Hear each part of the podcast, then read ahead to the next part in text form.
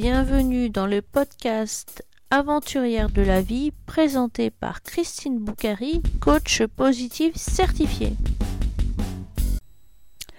Dans l'épisode numéro 5, je reçois Marie. Elle a fait il y a dix ans un projet très spécial. Écoutons-la nous raconter ce périple de deux mois.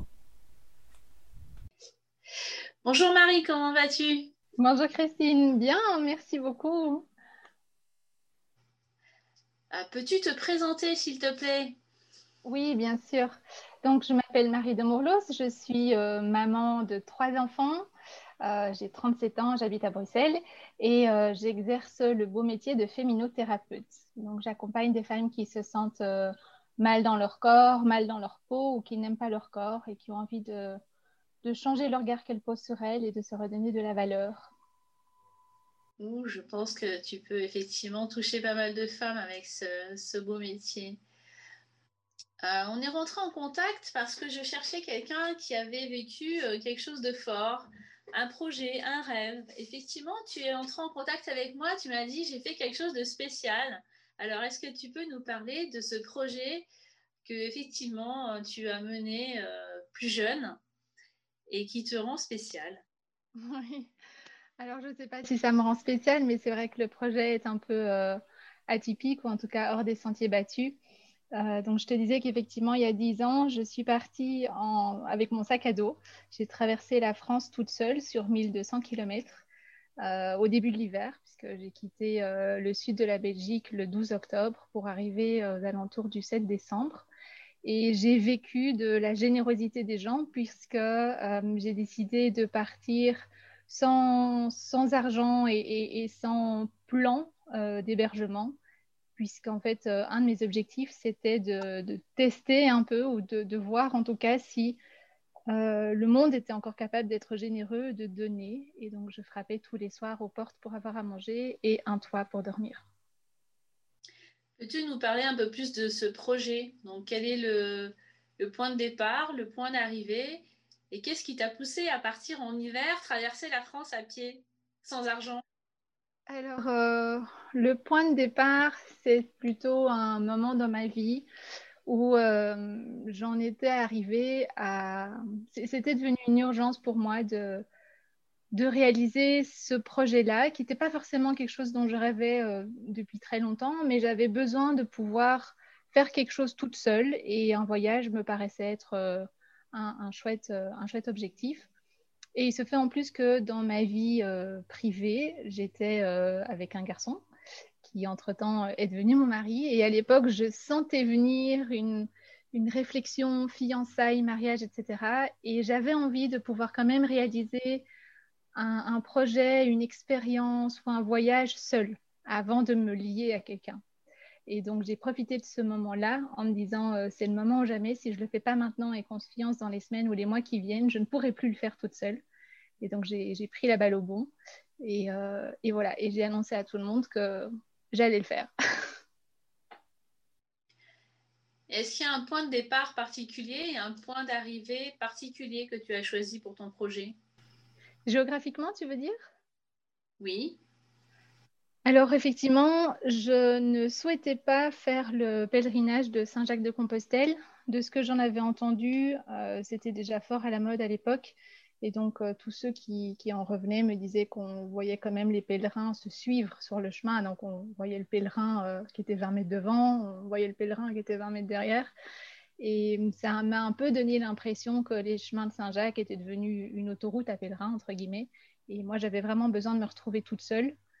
Donc, euh, cette idée-là ne me plaisait pas. Et donc, je me suis dit, bon, ben, je vais prendre une carte euh, de France parce que, euh, parlant français, j'avais quand même pas envie de me rajouter une difficulté linguistique en plus dans ce projet. Et j'ai jeté mon dévolu sur Cotignac, qui est donc une petite ville dans le sud de la France, du côté de Draguignan, Toulon, dans le Var. Et il se fait que Cotignac est un des deux lieux d'apparition de Saint Joseph au monde, puisque c'est un saint qui, voilà, qui a fait très peu d'apparitions. Et je trouvais que dans cette réflexion par rapport à d'éventuelles fiançailles ou voilà, toutes les questions que je me posais à l'époque en tant que jeune fille, eh bien, ça résonnait de se dire que j'allais marcher quelque part vers Saint-Joseph, même si je ne suis pas forcément très croyante ou très pratiquante par ailleurs, mais la symbolique me plaisait. Et alors, comme point de départ, puisque je n'en avais pas et que je ne voulais pas euh, partir de chez moi à Bruxelles, euh, voilà, comme si, comme si je partais au boulot, entre guillemets, tous les jours, euh, j'ai fini par choisir le, la ville, le, village de Borin, qui est un, petit village dans le sud de la Belgique où Sainte-Marie est apparue également. Et, et, qui est un village que j'ai découvert un peu par hasard et que je trouvais tout simplement très joli. Et puis je me suis dit, ben voilà, ça fait quand même 1200 km entre les deux. Et c'est déjà, c'est déjà un beau chemin. Oui, en plus, tu es parti en hiver. Tu es parti fin octobre. Hein. Et froid et pluvieux souvent. Oui. Alors, ça, c'était pas forcément un, un, choix personnel parce qu'en fait, euh, comme ce, ce, voyage était vraiment une évidence pour moi, euh, bon, il était clair que j'avais pas envie de le faire sous la canicule de juillet-août, de toute façon. Mais il y avait aussi les contraintes professionnelles. Donc, j'ai dû euh, négocier en fait avec ma hiérarchie de pouvoir m'absenter pendant trois mois. Euh, et, donc voilà, je, leur ai dit pour pouvoir faciliter en fait l'acceptation du projet, je leur ai dit, bah, écoutez, moi je veux faire ça. Euh, je, je, prendrai les trois mois au moment qui vous convient le mieux, mais je vous demande simplement de m'accorder ces trois mois. Et donc c'est comme ça qu'on en est arrivé à définir la période de l'automne et du début de l'hiver. D'accord. Quelles sont les réticences de ton entourage? J'imagine tes parents ou ton futur fiancé euh, t'entendent que tu veux partir seul traverser la France. Euh, quelles sont leurs réticences? Alors, il y a eu un peu de tout. Euh, celle qui m'a le plus étonnée est sans doute celle de ma mère, qui n'a pas dit grand-chose. Je pense qu'au fond d'elle, elle devait peut-être pas beaucoup y croire, ou elle devait se dire que c'était encore une de mes envies que ça finirait par passer, ce qui, n'est pas arrivé.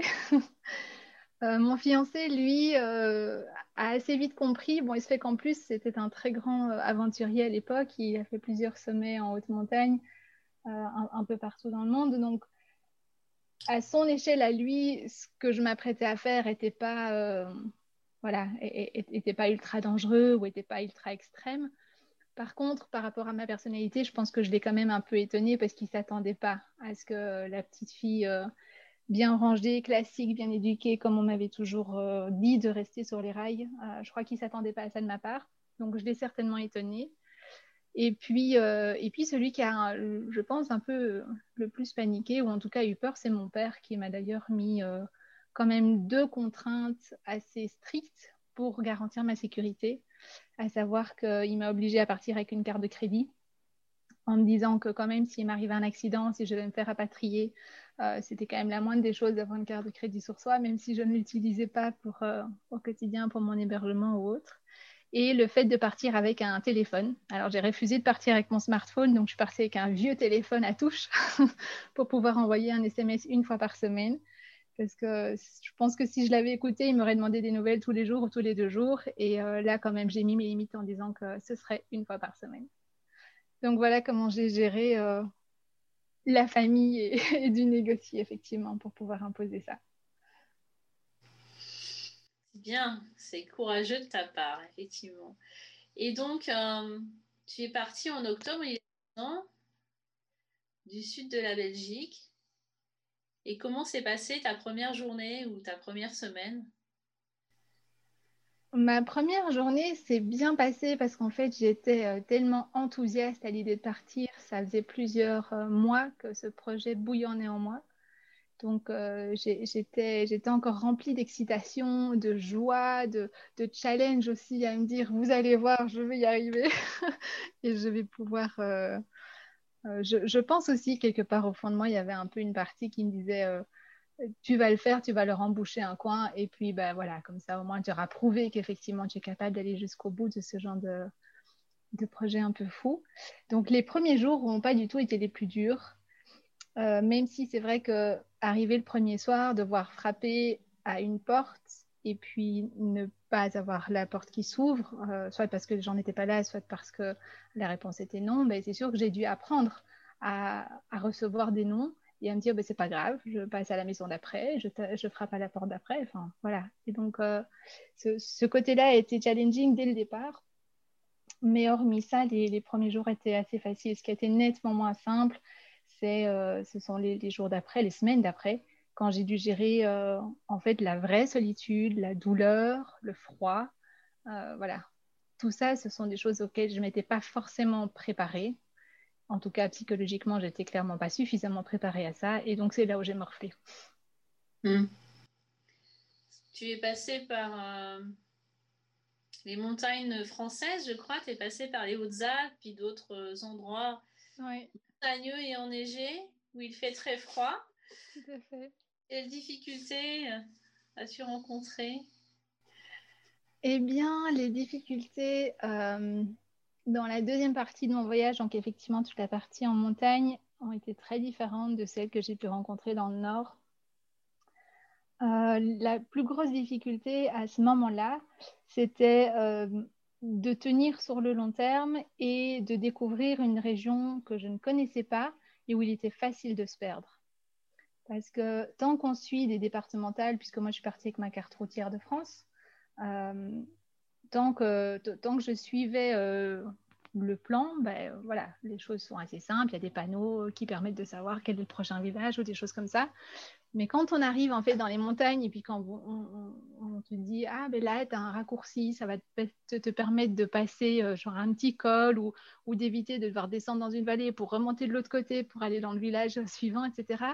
Euh, il y a quand même un jour où j'ai failli me perdre euh, dans le blizzard, dans la neige, j'avais la neige jusqu'aux genoux et j'ai eu quand même euh, un moment de panique où je me suis dit, ok, maintenant, l'arbre qui était devant moi et que je pensais être à 20 mètres, il devrait être plus proche. Et là, je ne le vois plus. Donc, voilà, ça, c'était un moment donné où effectivement, je me suis retrouvée confrontée à, bah, la météo, tout simplement, aux éléments de la nature. Et, et j'ai dû me rendre compte que ben, à un moment donné, il faut accepter que la nature soit plus forte et se poser juste la question de se dire qu'est-ce que je fais maintenant pour sauver ma peau, juste pour être sûr de ne pas me perdre en plein milieu de, de, de, de, cette montagne. Je ne savais, je savais même pas où j'étais sur un plan, donc euh, voilà. Et tu n'utilisais pas Google Maps pour savoir où tu étais? Bah non, puisque j'ai décidé de partir avec un petit téléphone à touche. Donc je n'avais aucun des, aucun des outils technologiques euh, GPS et autres pour m'aider. C'était fait exprès. Je voulais partir vraiment euh, un peu à la un, peu à la dure, euh, tout en me disant que voilà, la France, ça va, c'est pas c'est pas la brousse. J'ai quand même découvert des endroits en France qui étaient vachement reculés. oui, puis en hiver, c'est quand même le climat le le plus rude, on a le froid, la pluie, la neige. Est-ce que tu étais partie bien équipée pour, pour le froid, pour l'hiver? Oui, oui, je suis partie très équipée. Je me suis d'ailleurs très vite allégée parce que je suis partie avec un sac à dos de 15 kilos, ce qui est en fait euh, assez, assez lourd. Euh, on dit généralement quand on fait un pèlerinage de ne pas dépasser 8 euh, à 10 kilos, mais bon voilà, moi j'allais effectivement faire face au froid, donc j'avais pris avec moi ne fût-ce qu'aussi un sac de couchage, parce que même si euh, je frappais à la porte des gens, je ne savais pas du tout dans quelle mesure j'allais me retrouver dans une grange. Donc, il y a quand même un minimum de matériel que j'ai pris avec moi, euh, que j'ai renvoyé à Bruxelles dans les, j'ai envie de dire, dans les deux premières semaines. J'ai fait deux, deux renvois de matériel en me disant non, mais ça, en fait, j'en aurais pas besoin. Dont, par exemple, euh, les collants chauds que j'avais prévus, dont le gros polar que j'avais prévu. Donc, je me suis allégée de tout ça euh, assez rapidement. Et puis, quand je suis arrivée, eh bien, mi-novembre, ou oui, début ou mi-novembre, euh, dans la neige, là, je me suis dit, ah, eh ben, en fait, mon polar et mes collants, ils m'auraient été bien utiles. et, euh, et c'est là où, à nouveau, j'ai été épatée de voir la manière dont, dont la vie et, et, dont les gens réagissent quand, quand, on se, quand on se met vraiment à nu et qu'on explique euh, pourquoi on fait ce projet et pourquoi c'est important pour nous et, voilà et pourquoi on cherche euh, un toit euh, ce soir-là, bah, il y a des gens qui m'ont donné des moufles, des collants, un polar.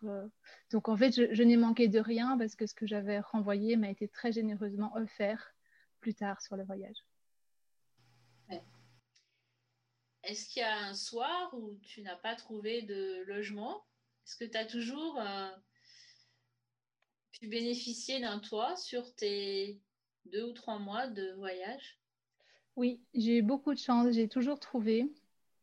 Alors généralement, euh, il, est arrivé quand même que ce soit un peu une extrémiste. Euh, je pense typiquement à un soir, c'était du côté de, Verdun, euh, où effectivement, je trouvais personne dans le village. En plus, c'était un village où je suis arrivée, je sais pas, il devait être quelque chose comme 5 heures, et donc les gens n'étaient pas encore rentrés du boulot, donc la majorité des maisons ne répondaient juste pas. Et donc j'ai attendu que les gens rentrent, et puis ne trouvant personne, j'ai demandé s'il y avait éventuellement un prêtre dans le village, parce que généralement la paroisse est un des endroits où on peut s'adresser. Ça n'a pas marché non plus. Et donc j'ai fait à peu, près, euh, je pense, toutes les maisons du village, et je suis retournée à une des toutes premières maisons euh, où j'avais déjà frappé, et euh, en disant, écoutez, je suis vraiment désolée, je reviens, mais j'ai trouvé personne pour m'héberger. Et là, la, la, femme m'a fait rentrer en me disant, écoutez, je ne peux pas vous héberger, mais rentrer, on va, on va chercher, on va trouver. Et euh, en passant quelques coups de fil, elle a fini par me trouver un endroit où elle m'a amené en voiture, sauf que c'était genre deux villages en marche arrière du chemin que j'avais déjà parcouru ce jour-là.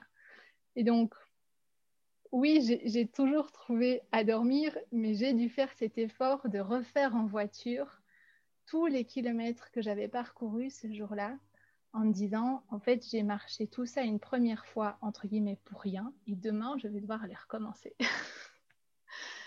Donc voilà, ça, fait partie des petites histoires euh, où j'ai, j'ai dû apprendre, j'ai, dû voilà, être confrontée à, à ce que la vie me ferait et juste accepter de me dire que c'était OK. Est-ce que tu as fait des mauvaises rencontres? Parce que c'est un petit peu la, la peur que, que l'on pourrait avoir pour une fille qui part toute seule sur les routes. le long de la route, tu veux dire? Oui, ou même euh, chez des gens. Alors, euh, chez des gens, non. Il y a quand même un soir où j'étais pas très à l'aise. Euh, j'ai été hébergée par un homme célibataire et je ne sais pas, je n'étais pas à l'aise. Donc, j'ai clairement pas bien dormi et le lendemain matin, j'ai insisté sur le fait que je repartais, que je ne faisais pas de pause à ce moment-là. Et bon, ça a été tout à fait respecté. Euh, la personne était très correcte, mais c'est vrai que m'est arrivé de temps en temps d'avoir un petit sentiment intérieur de me dire tiens, est-ce que je suis vraiment en sécurité ici? Mais il m'est rien arrivé et, euh, et, je restais vigilante. Donc, s'il y avait dû y avoir le moindre signe, j'aurais pris mon jambe à mon cou. Donc, euh, voilà. c'est sûr qu'il y a eu aussi des voitures qui se sont arrêtées sur le bord de la route. Euh, dont une qui, a insisté, enfin dans le sens où elle s'est arrêtée une fois, j'ai dit non. Elle est revenue à la charge, j'ai redit non, et euh, je m'accrochais, j'avais deux grands bâtons euh, dans chaque main pour pouvoir m'appuyer aussi tout, au long du chemin. Et je me souviens que je me suis accrochée à mes bâtons en me disant, ok, si à un moment donné cette personne sort de la voiture et essaye de m'embarquer, j'ai mes bâtons pour me défendre, mais j'ai quand même 15 kilos sur le dos. Donc, il va falloir, voilà, et, j'ai regardé droit devant moi, j'ai fixé la route et vraiment, je, marchais vite. Je répondais de manière déterminée en disant non, merci, c'est pas nécessaire, je continue. Donc voilà, il m'est arrivé d'avoir des petits euh, des questionnements.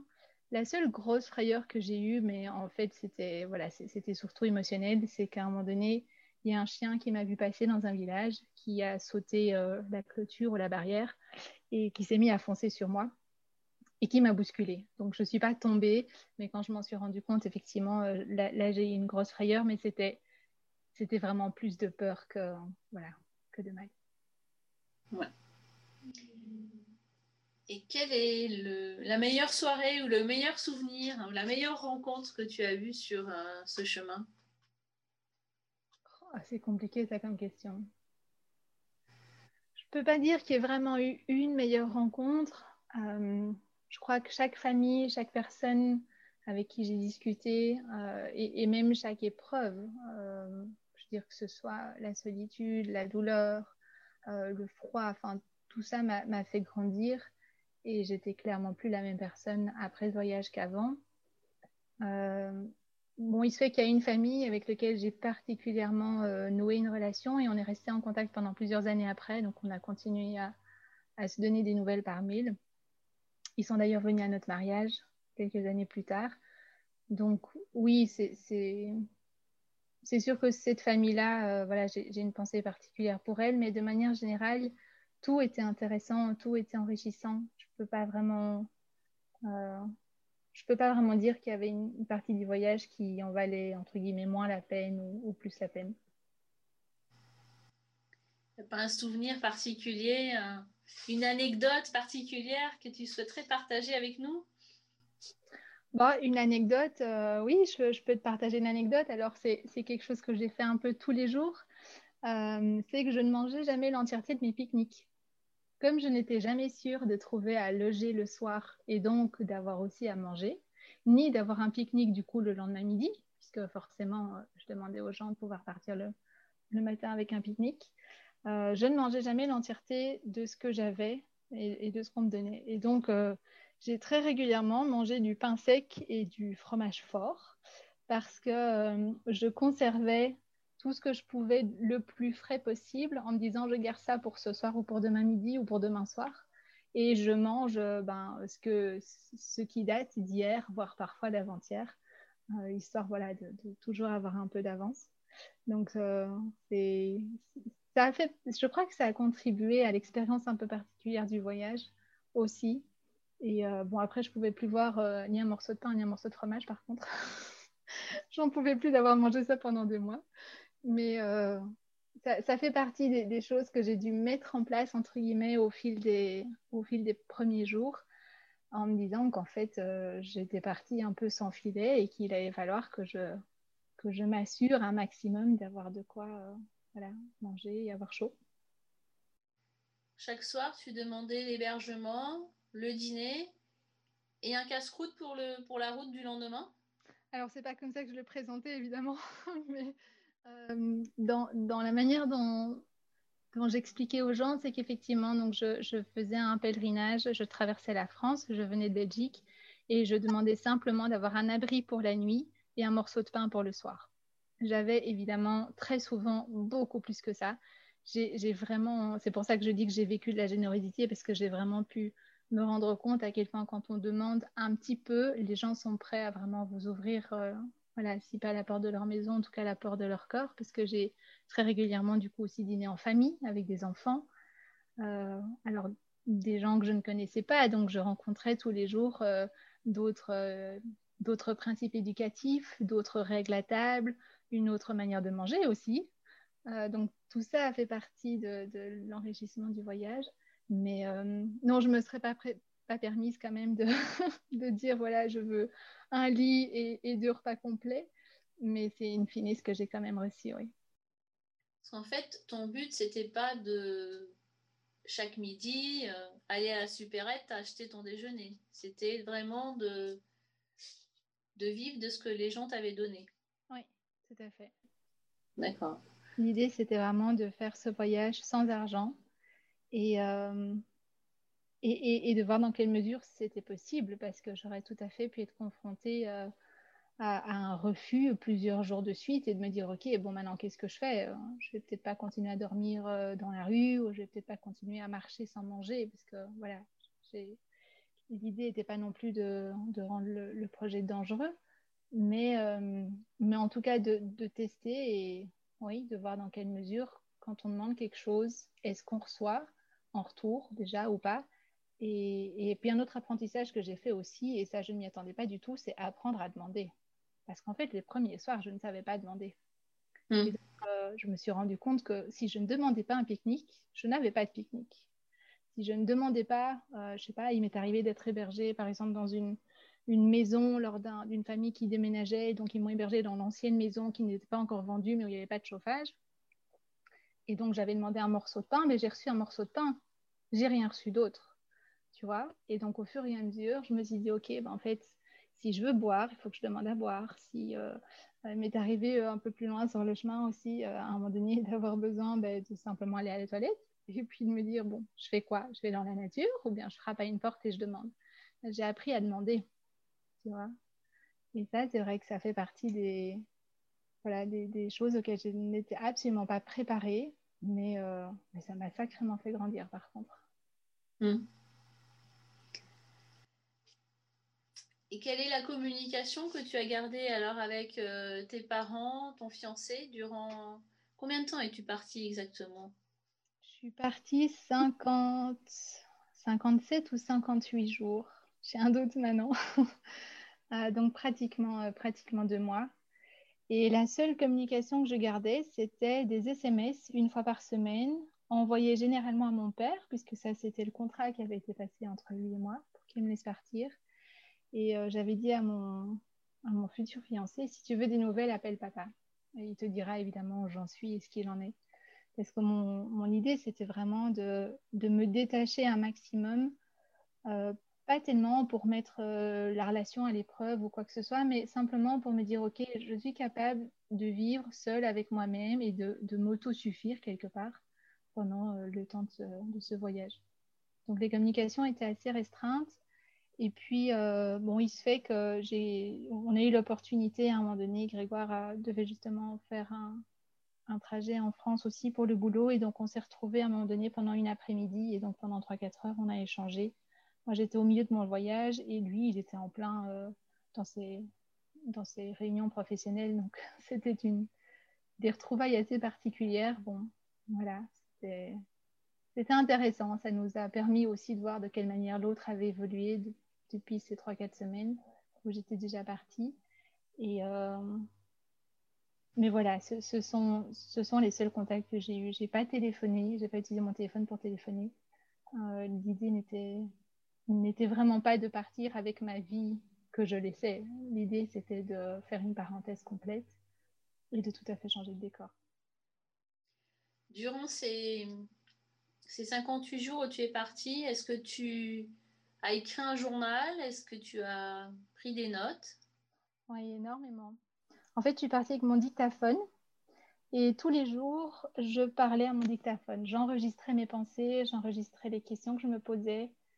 Et ça pouvait être des questions très terre à terre, hein, du genre euh, euh, j'ai mal dormi, euh, je ne sais pas du tout comment va se passer la journée, ou bien il fait froid, il fait gris, je me sens pas bien. Il y, a, il y, a, des moments aussi où je suis tombée malade pendant mon voyage, donc tout, ça, effectivement, je le, je le partageais à mon dictaphone.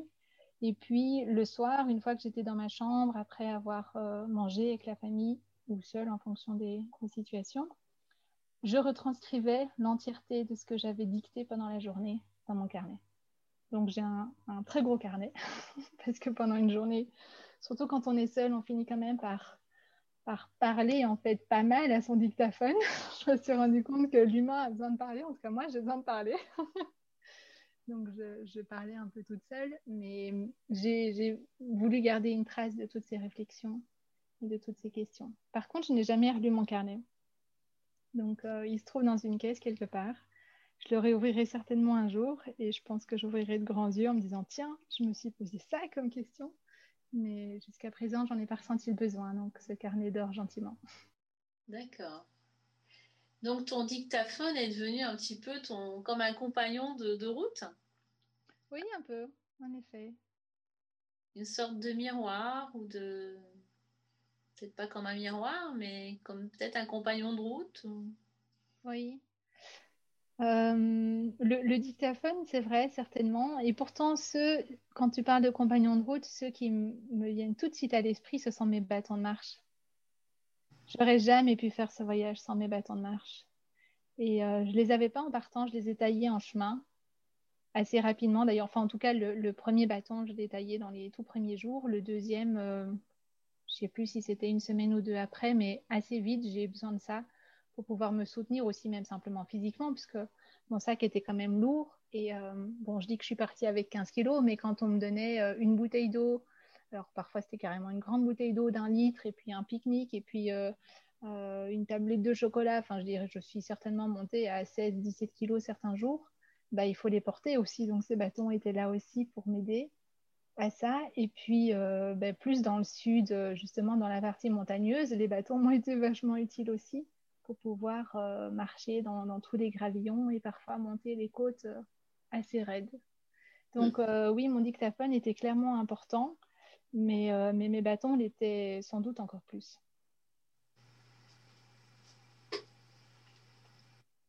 Et puis ce qui est intéressant aussi avec mes bâtons, c'est qu'il y a des personnes qui se sont arrêtées sur le bord de la route parce qu'elles ont reconnu deux bâtons avec une, une, une coquille Saint-Jacques. Et donc il y a des gens qui se sont arrêtés en disant, tiens, cette personne est sans doute une pèlerine, bien que j'étais absolument pas sur les chemins de, Saint-Jacques. Euh, mais il y a des gens qui se sont arrêtés, qui sont venus à ma rencontre en me disant Tiens, euh, est-ce que vous marchez en direction de quelque chose? Est-ce que je peux vous aider? Est-ce que vous avez un hébergement pour ce soir? Ça m'est arrivé de trouver euh, des logements comme ça, avec des gens qui simplement viennent à ma rencontre et qui me proposent. Donc, oui, mes bâtons étaient vachement, de vachement bons compagnons. Ton histoire est passionnante. Lorsque tu es arrivé à, l'arrivée, euh, qu'est-ce que tu as ressenti? Comment ça s'est passé? Ça a été dur. La dernière journée a été extrêmement dure. Déjà, euh, elle a mal démarré parce que j'ai oublié, mes bâtons de marche ce jour-là dans la famille qui m'a hébergée. C'est le seul jour où ça m'est arrivé de les oublier. La famille était déjà partie travailler, donc ils m'ont juste dit de claquer la porte quand je partais, ce que j'ai fait. Et donc j'avais bien mon sac, ma veste, bref, toutes mes affaires, sauf mes bâtons qui étaient restés dans le garage. Donc j'ai dû commencer cette, dernière journée euh, en ayant l'impression d'être un peu nue, entre guillemets, parce que, bah, parce que ces bâtons m'avaient accompagnée depuis deux mois. Et là, je devais terminer le chemin toute seule. Donc j'avoue que j'ai pas mal pleuré ce jour-là. Euh, tu vas me dire des bâtons, c'est jamais que des bâtons, mais voilà, symboliquement, c'était vraiment important pour moi pour m'appuyer sur eux. Et, euh, ça a été une journée compliquée aussi euh, parce que j'arrivais effectivement à cet objectif et j'étais heureuse de pouvoir dire que je l'avais accompli et j'étais aussi fière de moi de me dire que voilà, j'étais arrivée jusque-là. Euh, j'étais aussi fière d'avoir retrouvé une santé physique du tonnerre. J'ai jamais été aussi en forme qu'à ce moment-là. Évidemment, à force de marcher entre 15 et 25 km tous les jours, au bout de deux mois, tu es, dans une forme physique autre que quand tu bosses derrière un ordinateur tous les jours. Euh, mais, c'était aussi mêlé avec de, de la tristesse et, et, même une incompréhension face à cette société que j'avais lâchée deux mois plus tôt et dans laquelle j'avais pas envie de revenir. J'avais acquis cette liberté totale de me rendre compte qu'en fait, on peut vivre pratiquement sans moyens financiers, simplement en demandant ce dont on a besoin. Et donc, ça me servait à quoi De devoir revenir à cette vie que j'avais lâchée, pleine de, pleine de croyances, pleine d'attentes de la part des autres, euh, pleine parfois aussi de, sous-entendus ou de non-dits, alors que là, c'était très simple, j'avais besoin de quelque chose, je le demandais, je le recevais. C'était quand même... Enfin, je veux dire, la vie était devenue facile pour moi. Et donc, j'avais aucune envie de, revenir, et avant même de revenir, même simplement de, retrouver mon fiancé, il y a quand même tout un moment donné où je me suis dit, euh, qu'est-ce que je fais, quoi? Est-ce que je suis vraiment prête à le retrouver, lui et la famille, et puis après ça, évidemment, le boulot et toute la société euh, qui, elle, avait continué de tourner, ou bien est-ce que euh, je deviens itinérante pour le restant de mes jours? Est-ce que, euh, en fait, c'est ça la vie que j'ai envie de mener, quoi? Découvrir le monde, parce que là, j'étais en France, mais j'aurais pu continuer, faire l'Italie, faire un tour d'Europe, enfin, je veux dire, en soi, il n'y a plus rien qui m'arrêtait. J'avais mes jambes, mon sac à dos, ma maison était sur le dos, quoi. J'avais besoin de rien d'autre que ce que j'avais là. Et donc, cette dernière journée était particulièrement difficile, jusqu'à arriver, évidemment, au pied de Cotignac, où il y a des marches, en fait, où il faut, vraiment monter des marches pour, euh, pour aller jusqu'au sanctuaire. Euh, et, une fois sur les marches, je me suis dit, bon, bah, maintenant j'y suis, euh, je vais commencer par me reposer physiquement aussi, d'avoir fait tout ce, tout ce trajet. Euh, et, et, puis on verra bien où la vie me mène. A priori, j'ai pas envie de, de, terminer cette relation avec mon copain, j'ai pas envie d'abandonner mes parents. mon boulot, là par contre, il y avait quand même des sacrées questions qui se posaient, et donc forcément, j'ai adapté ma, ma, vie professionnelle par la suite. Mais euh, oui, cette journée a été, a été très, très chamboulée, très chamboulante. J'ai dû faire face à beaucoup d'émotions différentes en très peu de temps. Est-ce qu'il y avait quelqu'un qui t'attendait Ton fiancé, tes parents d'autres personnes qui t'attendent Non. Non, en fait, personne ne m'attendait. Mon fiancé devait me rejoindre 48 heures plus tard parce que j'avais quand même demandé à pouvoir avoir 48 heures pour moi. Euh, déjà, simplement pour me reposer physiquement, euh, pour me retrouver un peu moi-même. Et oui, enfin, tu sais, quand tu poses ton sac à dos tous les soirs, mais que tu le poses en sachant que le lendemain matin, tu le reprends, c'est pas pareil que d'arriver à un endroit, de le poser et de savoir que tu repars pas le lendemain matin. Donc, euh, j'avais j'avais envie d'avoir un peu de temps pour moi et, voilà, ils, m'ont accordé et j'en avais effectivement besoin. Donc, c'était une bonne chose. Et j'ai retrouvé mes parents seulement euh, bah, pratiquement une semaine après mon arrivée, puisqu'on a également mis plusieurs jours à revenir en, voiture. Et ça aussi, c'était à ma demande, parce que d'avoir descendu ces 1200 km à pied, à la vitesse d'un escargot, et puis de devoir rentrer euh, comme je disais à l'époque, euh, dans une boîte à conserve qui roule à du 120 km/h. Ça ne m'enchantait vraiment pas. Et donc, on est remonté en plusieurs étapes. Et, dans mon cœur, je me souviens, j'étais dans cette voiture et j'étais mal, j'étais super mal, j'avais le cœur tout serré, j'avais juste envie de dire, écoute, arrête-toi, ouvre la portière, laisse-moi sortir, laisse-moi respirer, laisse-moi aller partir, faire ma vie, tu sais, retrouver cette liberté que j'avais, que j'avais goûtée pendant deux mois. Mais, mais voilà, je savais aussi qu'il fallait être réaliste et j'étais pas prête, je pense, à, tout abandonner au point de me dire euh, je deviens itinérante pour le restant de mes jours. Donc il a fallu que je réapprenne à revenir. Et on dit, hein, le retour fait partie du voyage. Donc je confirme, c'est un chemin aussi de faire ce retour-là. Tu as parlé euh, souvent de solitude dans ces deux mois. Marcher seul, effectivement, mais Comment tu peux exprimer ça?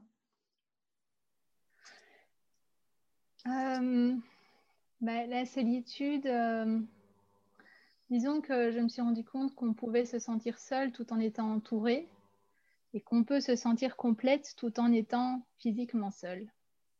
Tu vois, la solitude n'est pas liée au nombre de gens qui nous entourent, elle est vraiment liée à ce qu'on ressent à l'intérieur. Alors, je ne sais pas trop si c'est un état d'esprit ou si c'est des pensées, ou je ne pourrais pas exactement définir sur quoi ça, repose, mais, mais en tout cas, c'est tout à fait indépendant du, du nombre de personnes qui, pourraient euh, être autour de nous.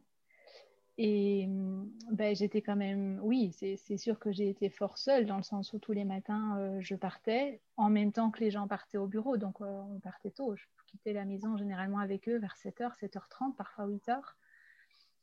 Et, et je devais attendre que les gens rentrent chez eux vers 18h, 18h30 pour pouvoir commencer à frapper aux portes. Donc, ça fait quand même des longues journées où je n'étais principalement qu'avec moi-même. Mais voilà, je pense que ça fait aussi partie de, de l'expérience que j'avais besoin de vivre, c'était d'être confrontée à moi-même jusque, euh, jusque dans cette solitude euh, profonde. Qu'est-ce que ce projet, ces deux mois de marche seul, ont changé dans ta relation avec euh, toi-même, avec ton fiancé, avec tes parents, avec ton travail, avec tes amis c'est large ça comme question. alors déjà avec euh, mes parents, en soi, pas grand-chose. Euh, j'étais très contente d'avoir pu aller jusqu'au bout de ce projet et eux étaient très contents que je sois rentrée saine et sauve et qu'il ne soit rien arrivé. Je pense qu'ils n'ont pas, hum, pas forcément mesuré et c'est normal, ils ne l'ont pas vécu, mais tout ce que ce voyage m'a apporté, ça, ça c'est très clair. Et on n'en a jamais beaucoup parlé non plus. Je pense que c'était un peu en dehors de leur, euh, de, leur manière de voir le voyage. Et voilà, je, pense qu'il y a une partie d'eux qui n'a pas toujours compris pourquoi j'avais eu besoin de faire ça. Après, euh, par rapport au travail, ben oui, effectivement, ça a remis pas mal de choses euh, au clair. Parce qu'une des questions que j'avais à l'époque, c'était de me dire qu'est-ce que j'ai envie de faire de ma vie d'un point de vue professionnel. Et bon, je travaillais dans une banque à l'époque. J'étais un peu au bas de l'échelle.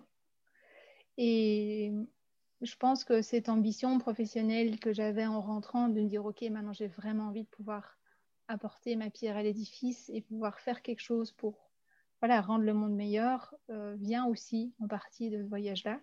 Donc quand, je suis revenue, je suis retournée voir les ressources humaines en disant voilà, je vous avais dit il y a un an que je voulais changer de, boulot. Là, maintenant, effectivement, je, confirme, je veux pouvoir postuler en interne. Et si ce n'est pas le cas, ben, j'irai postuler en externe. D'ailleurs, ce que j'ai fini par faire. Donc ça, en tout cas, ça, voilà, ça m'a aussi redirigé vers un autre, un autre poste à responsabilité par après. Par rapport à mon fiancé, bah, je pense que ça nous a fait évoluer chacun dans notre, notre relation à l'autre aussi, puisque quelque part, quand on arrive à se supporter soi-même pendant deux mois, bah, on arrive aussi à voir autrement euh, la manière de, vivre en couple et de se dire que bah, quand je suis seule, il y a des choses qui sont difficiles pour moi-même. Alors forcément, si je dois en plus les imposer aux autres, euh, ça, voilà, ça permet parfois de prendre un peu de recul euh, dans les situations plus compliquées qu'on peut avoir à traverser en couple. Et, et puis vis-à-vis de moi-même, euh, oui, j'étais clairement une personne très différente. Simplement parce que je pense que ma vision du monde a changé. Je, pense que jusque-là, j'étais restée sur les rails de mon éducation, de ce que mes parents m'avaient toujours inculqué comme étant euh, il faut être comme ça, euh, une fille bien élevée est comme ça, c'est comme ça qu'on fait, c'est pas autrement. On fait parfois des choses par principe ou par devoir et pas parce qu'on en a envie. Donc ça, c'était vraiment celle que j'étais avant et j'ai appris, j'ai appris à me lâcher aussi quelque part. J'ai appris à, m'autoriser à faire des choses que j'aurais jamais cru possible avant ou en tout cas que je ne m'autorisais pas à faire avant, et à me dire qu'en fait, euh, ça pouvait aussi rendre heureux, que c'était aussi merveilleux de pouvoir faire ça. Et, je pense que par rapport à la vie en général, ça m'a aussi prouvé que si j'étais capable de faire ça, il ne pouvait pas m'arriver grand-chose dans la vie. Enfin, si j'étais capable de, entre guillemets, survivre en demandant tous les jours à manger et un toit, et que j'avais fait tous ces kilomètres à pied et que je n'étais pas revenue euh, en morceaux, euh, ben voilà, quel défi, entre guillemets, pourrait encore être un, vrai, euh, un vrai butoir ou, une vraie difficulté, en fait.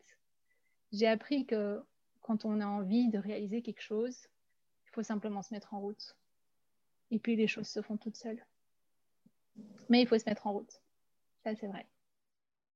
Ça me fait penser à comme un rite initiatique, comme il y a dans certaines euh, civilisations euh, moins courante aujourd'hui, un, peu comme un, passage, un passage, euh, un rite initiatique entre ta vie de, femme seule. La question que tu t'es posée avant de te mettre en couple avec, qu'il te demande en mariage ton fiancé, ça fait penser un peu à ça. Oui, je comprends. Et c'est vrai que c'était un peu le but du voyage même si j'avais pas la moindre idée de comment ça viendrait me, chercher et me questionner. Mais oui, c'est sûr que quand je me suis aperçue qu'effectivement notre relation était vraiment solide et sérieuse et que, et que ça se profilait bien, euh, il y a un moment donné où je me suis dit, OK, maintenant si je veux encore avoir l'opportunité de, faire ce genre de projet toute seule, faut pas que je tarde trop parce que parce qu'effectivement, une fois, une, fois que j'étais fiancée, je, je ne me voyais pas imposer de partir toute seule en abandonnant mon fiancé pendant deux mois. Donc, euh, oui, ça, a fait partie des, questions auxquelles je voulais réfléchir. C'était est-ce que c'est vraiment bon? Est-ce que je suis sûre de moi? Euh, Qu'est-ce que le mariage représente pour moi? Euh, Voilà, toutes ces questions-là ont fait clairement partie des questions que je me suis posées et auxquelles j'ai répondu. Qu'est-ce que ce, cette réflexion sur toi-même, ce voyage de deux mois à pied, a changé dans ta vie professionnelle alors pas forcément tout de suite, mais dans l'évolution de ta vie professionnelle. Dans l'évolution de ma vie professionnelle, ça m'a surtout fait réaliser à quel point euh, la société technologique dans laquelle on évolue peut être euh, coupée de l'élan naturel des choses, de ce que la nature nous offre, de la manière dont le cycle de la nature évolue. je veux dire, on, enfin surtout à l'époque, euh, je travaillais moi-même derrière un ordinateur tous les jours dans une banque, dans une, une grande tour avec, euh, j'étais au 24e étage.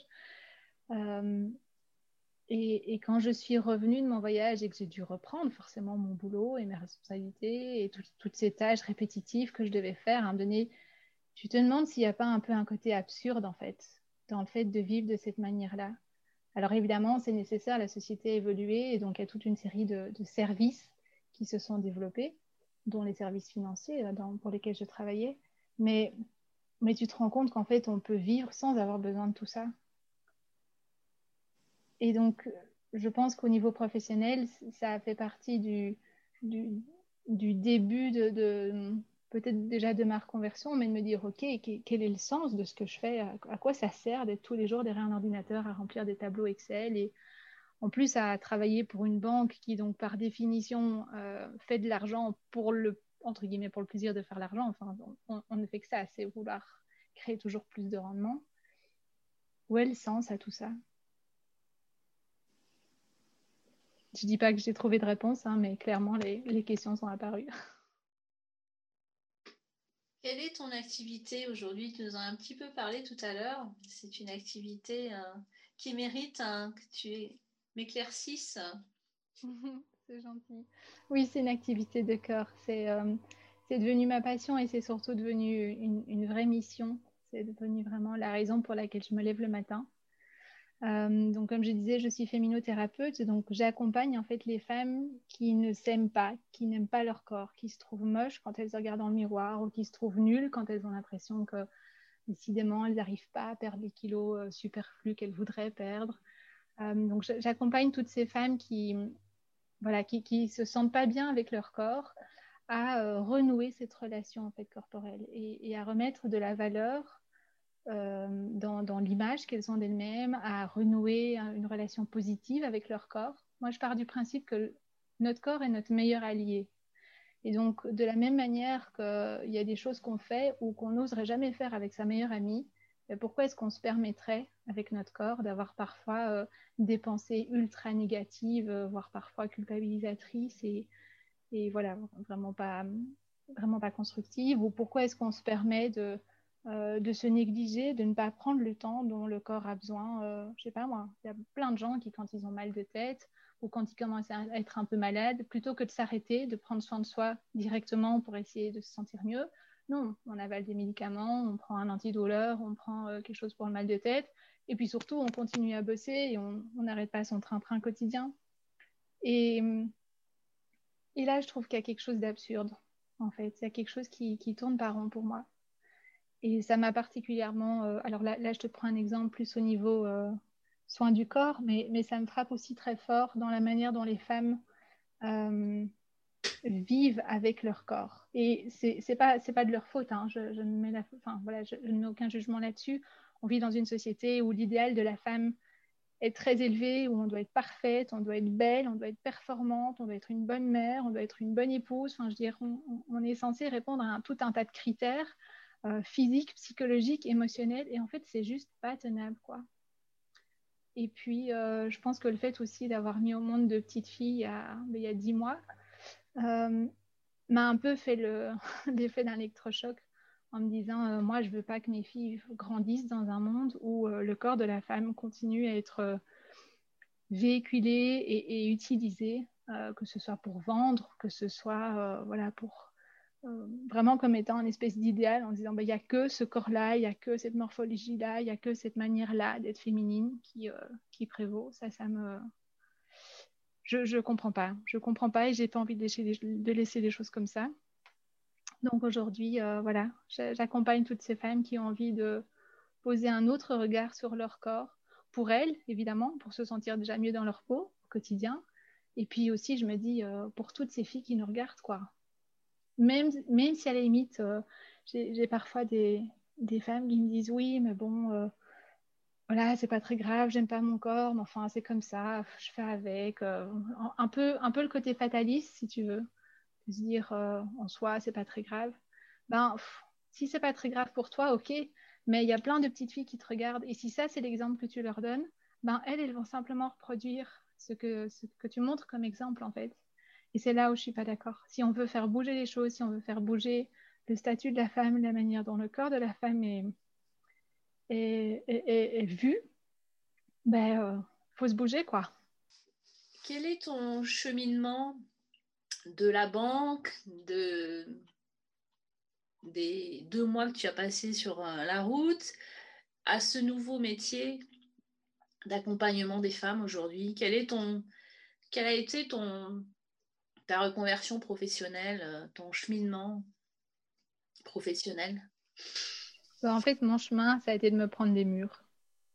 C'est comme ça qu'à un moment donné, j'ai dû juste accepter euh, la réalité telle, qu'elle était pour moi, à savoir que effectivement, je travaillais dans une banque, mais j'ai pas choisi mes études. Alors certes, je les ai réussies et je pense que voilà, je, faisais comme tous les autres employés ce qu'on me demandait de faire, mais ça ne me rendait clairement pas heureuse. Et, euh, puis avec en plus de ça, euh, toutes les... comment est-ce qu'on appelle ça? Avec toutes les réductions de budget qui, qui étaient liées à la crise financière, bah, les gens qui partaient n'étaient pas remplacés. Donc le département dans lequel je suis rentrée en 2010 ou 2011, nous étions trois et puis je me suis à un moment retrouvée toute seule. Alors je veux bien beaucoup, mais je sais pas faire trois temps plein à moi toute seule. Donc à un moment donné, euh, voilà, il a fallu que je que, je fasse comprendre que que c'était pas tenable. Et euh, et quand la tête refuse de lâcher, eh ben, à un moment donné, c'est le corps qui lâche. Donc c'est ce qui m'est arrivé. À l'aube de mes 30 ans, j'ai fait un burn-out. Et là, je me suis euh, simplement résignée à me dire, OK, j'arrête de travailler dans un, dans un secteur professionnel qui n'est pas fait pour moi, qui ne me rend pas heureuse, qui n'a pas de sens pour moi. Et donc, euh, je vais faire autre chose. Et puis, toute la question, évidemment, a été de se dire, mais je vais faire quoi? que c'est bien de quitter une situation existante, mais quand on n'a pas de bouée de secours, c'est pas forcément simple. Et en fait, je me suis simplement laissée porter par ce qui me ce qui m'interpellait, ce qui m'intéressait, ce que j'avais envie de creuser. J'ai pris une année sabbatique pour euh, voilà, faire un peu d'autres choses, me changer les idées. C'est comme ça que j'ai découvert le conseil en images. Et puis de fil en aiguille, j'ai approfondi, j'ai découvert le développement personnel et puis j'ai fait une formation d'aromathérapie et puis là maintenant je termine ma formation de coaching et j'entame celle de naturopathie. Et donc simplement je me suis laissée porter en fait parce que la vie venait me, me proposer comme, comme opportunité de, découverte et d'apprentissage. Et, euh, et puis bah, j'ai aussi euh, été confrontée effectivement à, certaines expériences outre le burn-out. J'ai aussi eu une descente d'organes après la naissance de mon fils. Donc euh, ça été un un fameux coup de poignard, comme je dis, euh, dans ma féminité. Et donc, il a fallu que je m'en relève et de me dire, OK, je suis une femme, mais là, je me retrouve avec un corps, euh, entre guillemets, de, petite vieille, un corps qui fonctionne plus. Il euh, faut savoir qu'une des principales conséquences de la descente d'organes, c'est l'incontinence. Alors, quand on a 70 ans, c'est une chose, mais quand on en a 32, c'en est une autre. Et puis, et puis à force d'en parler et, d'oser un donné crier ma colère et ma frustration, j'ai plein de femmes qui m'ont dit, mais tu sais, pour moi aussi, la maternité, c'est dur. Tu sais, moi aussi, j'arrive pas à prendre du temps pour moi. Moi aussi, j'aime plus mon corps après mes enfants, enfin, après avoir eu mes enfants. Et donc, euh, tout ça, avec un donné, je me suis dit, OK, là, il y a un problème, quoi. La manière dont, on véhicule l'image de la femme, la manière dont euh, on définit la féminité, la manière dont on est censé être parfaite en tout ce qu'on fait, euh, ça tient pas la route. Là, il y a un truc, euh, ça va pas, quoi. Et toutes ces femmes qui me disent que c'est difficile pour elles mais qui se résignent et qui simplement se disent bah, tant pis, je fais avec. Là, moi, je suis pas d'accord. Moi, je refuse de vivre dans un corps abîmé jusqu'à la fin de mes jours alors que j'ai 32 ans. Et donc, c'est comme ça que j'en suis venue au fur et à mesure à travailler sur moi d'abord et puis accompagner toutes celles qui, effectivement, ont, ont besoin d'un coup de main pour se relever. Quel message voudrais-tu donner à nos auditrices et nos auditeurs, en, particulièrement en cette, euh, année 2021 euh, qui suit une année 2020 différente. Quel message, euh, quelle lueur d'espoir, quel message tu voudrais leur donner? Je pense que s'il y a un message pour moi qui résonne fort, c'est que tout est toujours juste quoi qu'il arrive, même si ce sont des épreuves, même si euh, il, y a des, peurs, il y a des manques, il y a des pertes, euh, moi je le vis vraiment comme étant tout est toujours juste. Et on ne comprend pas toujours pourquoi ça nous arrive. On ne comprend pas toujours quelle est la finalité ou l'objectif, parce qu'il y a des choses qui sont vraiment dures. Et, euh, et, et, voilà, il y, a, il y, a, des sentiments humains de de ne pas comprendre pourquoi est-ce qu'on est parfois rejeté ou pourquoi on se sent abandonné ou pourquoi on doit subir euh, tel ou tel traumatisme. Mais toutes les épreuves qu'on vit nous font grandir. Et, et donc, par définition, toutes les choses difficiles ne peuvent nous amener que vers une meilleure version de nous-mêmes. Alors ça prend du temps, il faut avoir un peu de patience, un peu de résilience et, et, savoir aussi enfin, apprendre comment, entre guillemets, encaisser un peu les coups dans les moments les plus difficiles. Mais pour moi, tout est toujours juste. Et donc toute cette situation, Covid, etc., euh, moi, je suis, en fait, je suis pleine d'espoir. Je suis persuadée qu'il y a quelque chose de mieux qui nous attend. Sous quelle forme, je ne sais pas. À quel moment, je ne sais pas. Combien de temps est-ce qu'il va falloir endurer la situation actuelle, je ne sais pas. Mais je ne peux pas le dire autrement qu'il y a quelque chose de mieux qui nous attend. Et pour moi, ce qu'il y a de plus puissant, ce qu'il y a de plus grand, ben effectivement, c'est la nature. Quoi que nous fassions en tant qu'être humain, la nature aura toujours le dernier mot. Virus ou pas. Donc voilà, il faut. Enfin, il faut non, il ne faut rien. Mais, mais, mais ma manière à moi de vivre, c'est simplement de, de prendre les choses comme elles viennent chaque jour à la fois. Et j'ai aussi mon lot d'épreuves, hein, faut pas croire. j'ai aussi mes mauvaises nuits, j'ai aussi mes voilà les, critiques parfois qu'on entend euh, à gauche et à droite et, et, le plus important, je pense, c'est d'écouter sa petite voix et de, de s'accrocher à, à, ça, de se faire confiance et de continuer à avancer quoi qu'il arrive. Merci Marie pour ce beau témoignage. Avec plaisir, merci à toi. Je souhaite plein de bonnes choses pour 2021. C'est gentil. Toi aussi, toi et puis, et puis chacun de tes auditeurs et auditrices. Je vous souhaite à tous une très belle année 2021. Merci beaucoup.